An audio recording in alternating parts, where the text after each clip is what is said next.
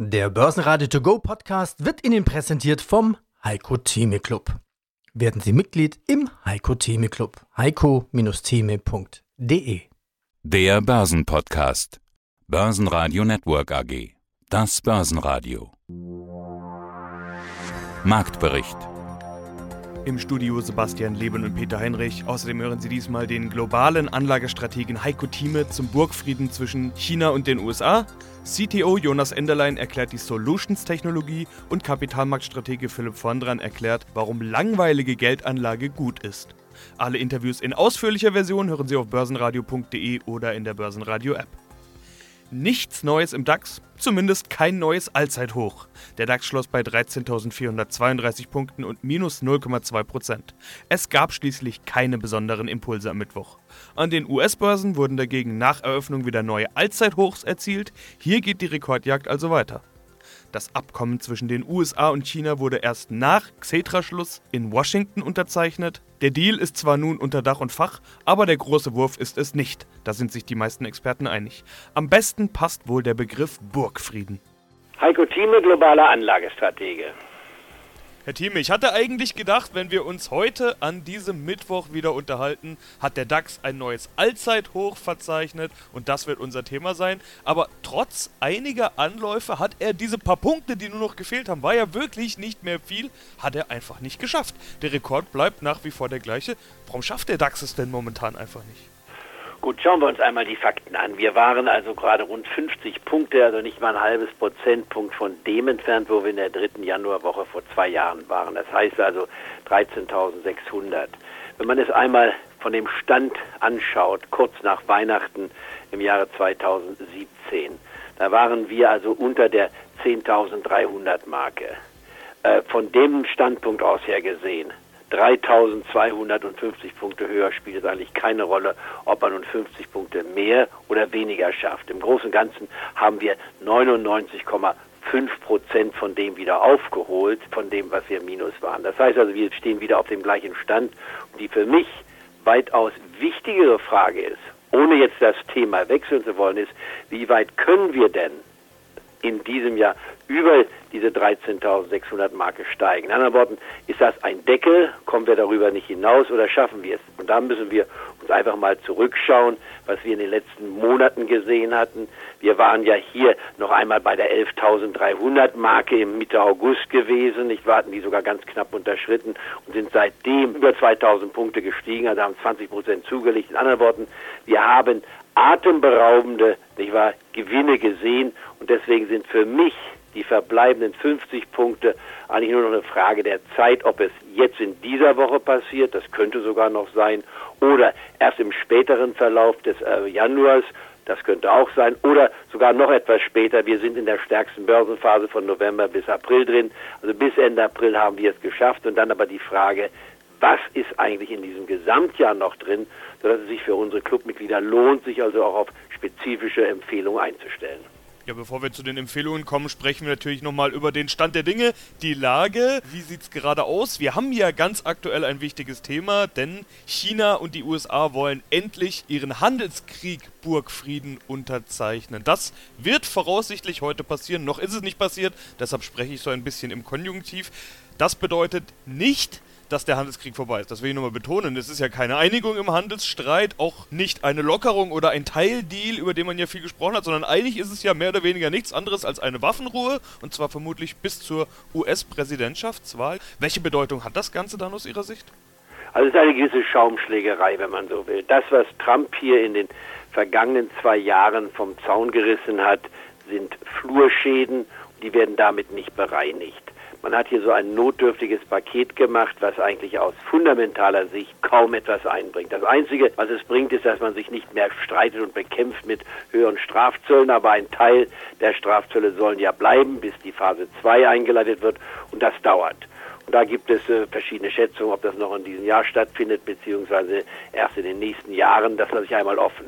Aber und das ist wichtig, es ist dennoch ein Positivum. Und man kann jetzt davon ausgehen, wenige Stunden bevor man sich im Weißen Haus trifft, gestern hat man schon Abend ein kleines Abendessen gemacht, also das findet statt. Da sind 200 ausgesuchte Personen da, übrigens kein Demokrat, nur die Republikaner sind eingeladen von der politischen Szene. Ich will nicht sagen, das kann man verstehen, aber das zeigt, wie zerspalten das Land ist. Ich bin ja gerade aus den USA von einer einmonatigen Reise zurückgekehrt. Also ein so gespaltenes Land habe ich in meiner Erfahrung der letzten 50 Jahre noch nie gesehen in Amerika. Aber das ist nun mal die Situation. Also wir haben hier ein Papier, was unterschrieben wird, was relativ bedeutungslos ist, denn die Frage ist, die können die Chinesen tatsächlich Waren im Wert von 200 Milliarden kaufen? Haben sie eigentlich dazu also die notwendigen, nicht wahr, Basis zur Verfügung zu stellen und so weiter? Das ist dann Frage des Details. Generell heißt es jedoch, die Börse hat es zelebriert, egal ob beim DAX 50 Punkte fehlten oder nicht. Die Wall Street gestern hat sechs neue Rekordhöhen erzielt bei allen wesentlichen Indizes. Also wir sind auf einem Höhenflug. DAX-Gewinner war die Aktie von MTU, die auf einen neuen Rekordwert klettern konnte. Ebenfalls unter den Gewinnern war schon den dritten Tag in Folge Wirecard. Die Meldung des Wechsels an der Aufsichtsratsspitze scheint weiterhin nachzuwirken. Weiterer Gewinner war E.ON. Die Aktie profitiert von Berichten, dass besonders viele Fördergelder aus dem Green Deal der EU nach Deutschland fließen könnten. DAX-Verlierer waren unter anderem die Autobauer. Grund ist, dass die gegenseitigen Zölle USA und China zunächst nicht gestrichen werden sollen. Davon war man zunächst ausgegangen. VW, BMW und Daimler allesamt unter den DAX-Verlierern. Außerdem die Deutsche Bank, nachdem Goldman Sachs schwache Jahreszahlen veröffentlicht hat. Goldman verdiente 2019 20% weniger. Auch die Bank of America konnte mit ihren Zahlen nicht überzeugen. Hier gab der Gewinn leicht nach wegen gestiegener Kosten und Abschreibungen. Ja, mein Name ist Jonas Enderlein. Ich bin CTO der Solutions AG und gemeinsam mit meinem Kollegen Uwe Brotmann bilde ich den Vorstand der Gesellschaft. Die Solutions AG bietet ihren Kunden Plattform-Services für den Immobilienbetrieb an und meine Rolle dabei sind die Themen Produktentwicklung und Technologie. Wir haben schon einige Male über das Geschäftsmodell der Solutions gesprochen, über Zahlen, Gewinn und so weiter. Was dabei leider immer so ein bisschen auf der Strecke bleiben muss, ist ja klar, ist die Frage, was genau ist das denn, was sie anbieten? Natürlich nicht ganz, wir wissen ja schon viel. Man könnte sie als sogenanntes PropTech bezeichnen, also Digitalisierung im Immobilienbereich, genauer Instandhaltung und Wartung bei ihnen, Prozesse im Betrieb von Immobilien.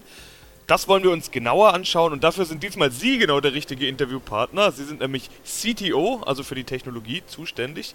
Im Endeffekt ist Technologie bei Ihnen ja das Wichtigste, würde ich fast sagen. Sie sind ein Technologieunternehmen, oder? Das kann man so sagen.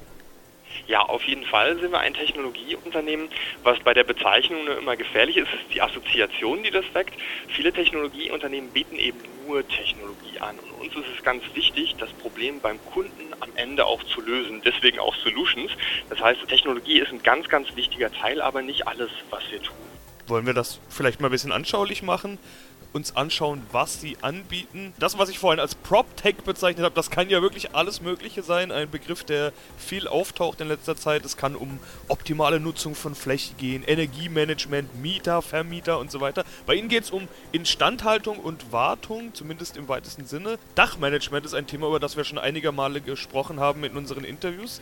Am einfachsten ist es, glaube ich, wenn man solche Dinge anhand von Beispielen anschaulich macht. Mhm. Welches Beispiel würden Sie denn herausgreifen? Wie erklärt man das ganz gut? Also im Prinzip schauen wir uns heute Dienstleistungen und Herausforderungen rund um den Betrieb von Immobilien an und gucken uns an, ob man die mit Software bzw. intelligentem Prozessmanagement schlanker und transparenter aufstellen kann. Wir sind damit bisher mit zwei Services im Markt und das eine ist das Thema Dachmanagement und das andere ist das Thema Betreiberpflichten. Das wir letzten Jahr gelauncht. Was ist der Unterschied zwischen uns und, sagen wir mal, klassischen Dienstleistern am Markt? Das wird einem vor allen Dingen klar, wenn man sich anguckt, wie die Dienstleister heute arbeiten. Also die nehmen dem Kunden das Problem auch vollständig ab. Am Ende habe ich da jemanden, der den Job für mich macht. Also ich kriege kein Werkzeug in die Hand. Das Problem ist, dass in vielen Fällen eben die Qualität nicht so ist, wie der Kunde sie erwartet und eben auch die Datenlage nicht wirklich zufriedenstellend ist. Das heißt, wenn man einen deutschlandweiten Bestand hat, weiß man eigentlich nicht so genau ganz häufig, okay, wie geht es meiner Immobilie gerade im Hinblick beispielsweise auf das Dach oder auf das Thema Betreiberpflichten weshalb viele Unternehmen eine Software einführen und sagen, damit soll ja jetzt alles besser werden. Dann habe ich ein System, wo ich theoretisch reingucken kann und alles transparent habe, habe da aber erstmal als Kunde ein hohes Kostenrisiko, weil ich erstmal Lizenzkosten tragen muss und meine Mitarbeiter an die Software ranführen viel von der Software, die man in diesem Bereich finden kann, ist eher nicht so wirklich zeitgemäß. Also heute ist ja im Prinzip jeder von uns Anwender von Software und das, was man da kriegt auf der anderen Seite, sieht eher aus, als käme es direkt aus den 90ern. Und deswegen führt das dazu, dass Software häufig nicht so verwendet wird, also zu dem Zweck, zu dem sie mal eingeführt wurde und dann eben Daten doch nicht drin landen, wodurch der, sagen wir mal, der initiale Fokus, ich möchte Transparenz, ich möchte eine gute Datenlage haben, eben nicht mehr funktioniert und man im Prinzip dann auf den höheren Kosten sitzen bleibt. Das heißt, die Herausforderung ist im Prinzip Mensch und Technologie sinnvoll zu verbinden. Und das hat man jetzt gerade im Markt eigentlich immer in unterschiedlichen Firmen und das ist ein Problem, weil wenn Technologie gut werden soll, dann muss man den Menschen, der sie nutzt, eben ganz, ganz stark involvieren. Wir verschränken als Plattform-Service-Provider deswegen auch diese Abgrenzung vom klassischen Dienstleister das Thema Technologie mit dem fachlichen Thema Gebäudebetrieb und mit dem Thema intelligentes und modernes Prozessmanagement. Das heißt, wir bringen diese Seiten zusammen. Sieht praktisch so aus, dass wir jeden Arbeitsschritt, den wir an der Immobilie des Kunden durchführen, mit digitalen Hilfsmitteln bestreiten. Das heißt, das macht es uns ganz einfach für den Kunden darzustellen, was haben wir da eigentlich gemacht. Und wenn wir in ganz vielen Immobilien des Kunden tätig sind, dann kann er eben auch einen super Überblick kriegen über beispielsweise den Instandhaltungsrückstau beim Dach. Also stellen Sie sich vor, es ist irgendwie das vierte Quartal, Sie sind Leiter Facility Management, Sie haben deutschlandweiten Bestand, Sie haben noch Budget übrig. In der Vergangenheit war es vielleicht so, dass sie gesagt haben, hm, ich habe da so ein Bauchgefühl, dass bei der oder der Immobilie das Geld ganz gut angelegt wäre. Jetzt verändern wir die Welt in einer Art und Weise, dass wir sagen, der Kunde kann sich einloggen, kann sehen, okay, das ist mein Bestand, so sieht mein Instandhaltungsrückstau aus und kann dann ganz gezielt in Immobilien investieren, beziehungsweise hier in das Dach investieren, um die Lebensdauer zu erhöhen. Das heißt, wir bringen ganz, ganz viel strategische Perspektive und auf der anderen Seite eben auch Transparenz und Sicherheit mit. Weil wenn ich eben keine gute Datenlage habe, dann treffe ich unter Umständen ungünstige Entscheidungen und habe auch an manchen Ecken ein gewisses Haftungsrisiko. Grüß Gott, mein Name ist Philipp Vorntran von Flossbach von Storch. Ja, Im Lauf des Jahres treffen wir zwar uns ja immer wieder mal auf diversen Veranstaltungen, wir sind ja beide viel unterwegs. Und hier fallen mir aktuell zwei Themen von Ihnen auf. Einmal, Geldanlage war noch nie so einfach wie heute und langweilig ist erfolgreich. Wieso soll Geldanlage langweilig sein?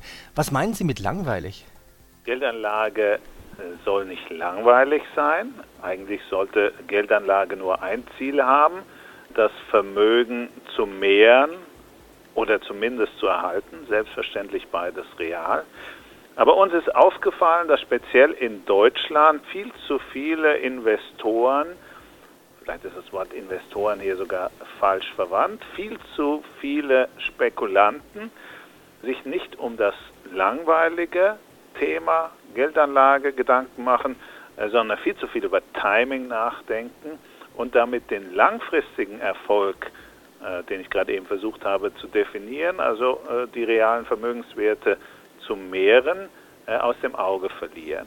Und so ein bisschen in diese Ecke gehört der deutsche Standardsatz, an Gewinnmitnahmen ist noch niemand gestorben, der meiner Meinung nach zu den dümmsten Börsenweisheiten äh, gehört, die immer wieder zitiert werden, weil es ist nicht die Frage der Gewinne, die man mitnehmen muss, sondern die Frage, gibt es zu dem, was ich jetzt verkaufe, eine Alternative, die besser ist als das, was ich in meinem Portfolio habe, zumindest was Risiko und Rendite anbetrifft.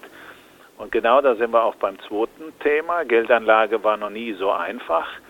Einfach deshalb, weil viele der klassischen Anlageinstrumente, die der Deutsche gewohnt war in der Historie, überhaupt nicht mehr taugen, um realen Vermögenserhalt und Vermögensmehrung durchzuführen. Bleiben Sie einfach in Ihren guten Aktien sitzen, machen Sie es sich in den Aktien langweilig, dann werden Sie auch erfolgreich sein. Börsenradio Network AG Marktbericht Der Börsenradio To Go Podcast wurde Ihnen präsentiert vom Heiko Theme Club. Werden Sie Mitglied im Heiko Theme Club. heiko-theme.de